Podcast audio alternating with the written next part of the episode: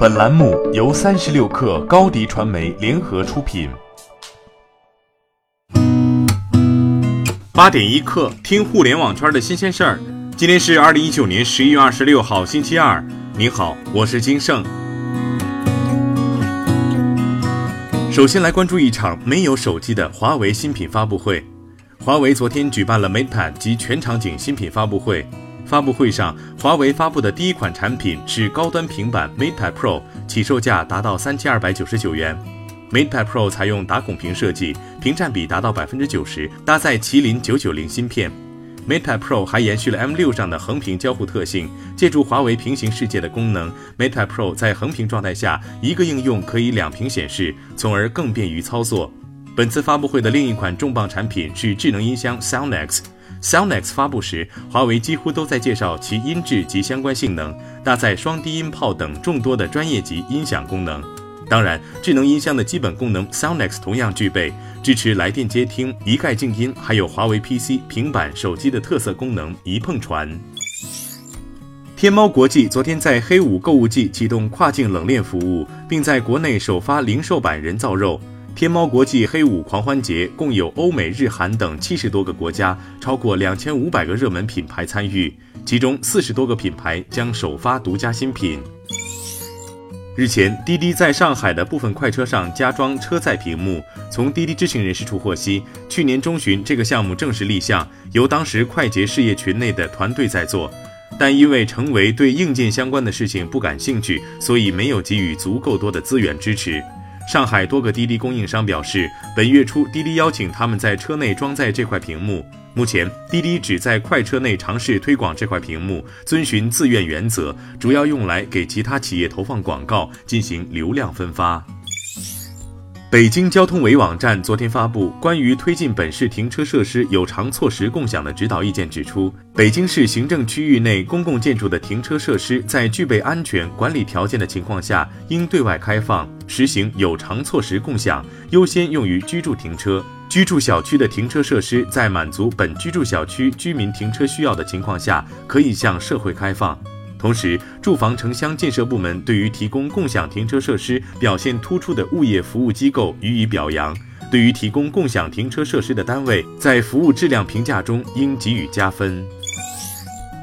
三十六氪获悉，针对网易暴力裁员一事，网易公司昨天回应称，相关人员确实存在简单粗暴、不近人情等等诸多不妥行为。对此，我们向这位前同事和他的家人，以及因此受到影响的同事和公众致歉。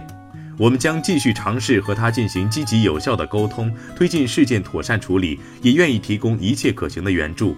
网易将重新审视自己，除了进一步优化内部人才发展机制、改善员工关怀体系外，还将建立对离职员工的沟通及关怀平台。刘强东昨天宣布，未来京东员工只要是在任职期间遭遇任何不幸，京东都将负责其所有孩子一直到二十二岁的学习和生活费用。刘强东说：“我们大部分的员工都是一线的兄弟，都是家里的顶梁柱，一旦出事，整个家就毁了。我们希望所有的兄弟都好，但人生无常，公司要成为大家最后的依靠。”刘强东之所以讲出此番言论，可能因网易员工被裁事件所引发。奢侈品行业史上最大收购方案正式敲定。据彭博社最新报道，二十五号，LVMH 正式敲定了关于蒂芙尼的收购案，总金额超一百六十亿美元。在收购消息传出后，原本市值一百一十九亿美元的蒂芙尼股价更是一直稳步上升。在近一个月的磋商后，LVMH 至少在原有报价上提价了两次，最终确定为每股一百三十五美元。完成收购后，LVMH 集团的业务将更加多元化，以适应不同阶层对奢侈品的需求，同时增加其在纽约、美国和亚洲市场的影响力。八点一刻，今日言论：日前，标致品牌全球 CEO 安巴托在接受采访时，表达了中国市场在标致全球战略中不可取代的地位。更重要的是，他相信标致已经找到了重新解锁中国市场的钥匙。他表示。中国在电动车方面是一个领先者，因为中国的电动车的容量巨大，标志不会错过这个历史机遇。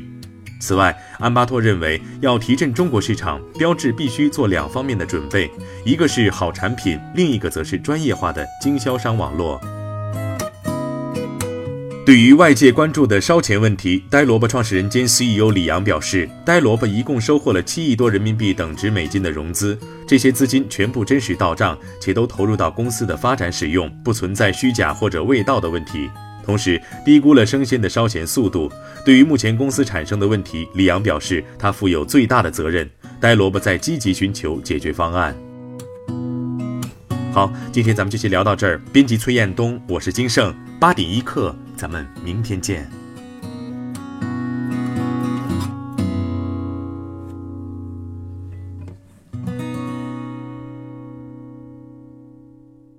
欢迎加入三十六课官方社群，添加微信 baby 三十六课 b a b y 三六 k r，获取独家商业资讯，听大咖讲风口，聊创业，和上万课友一起交流学习。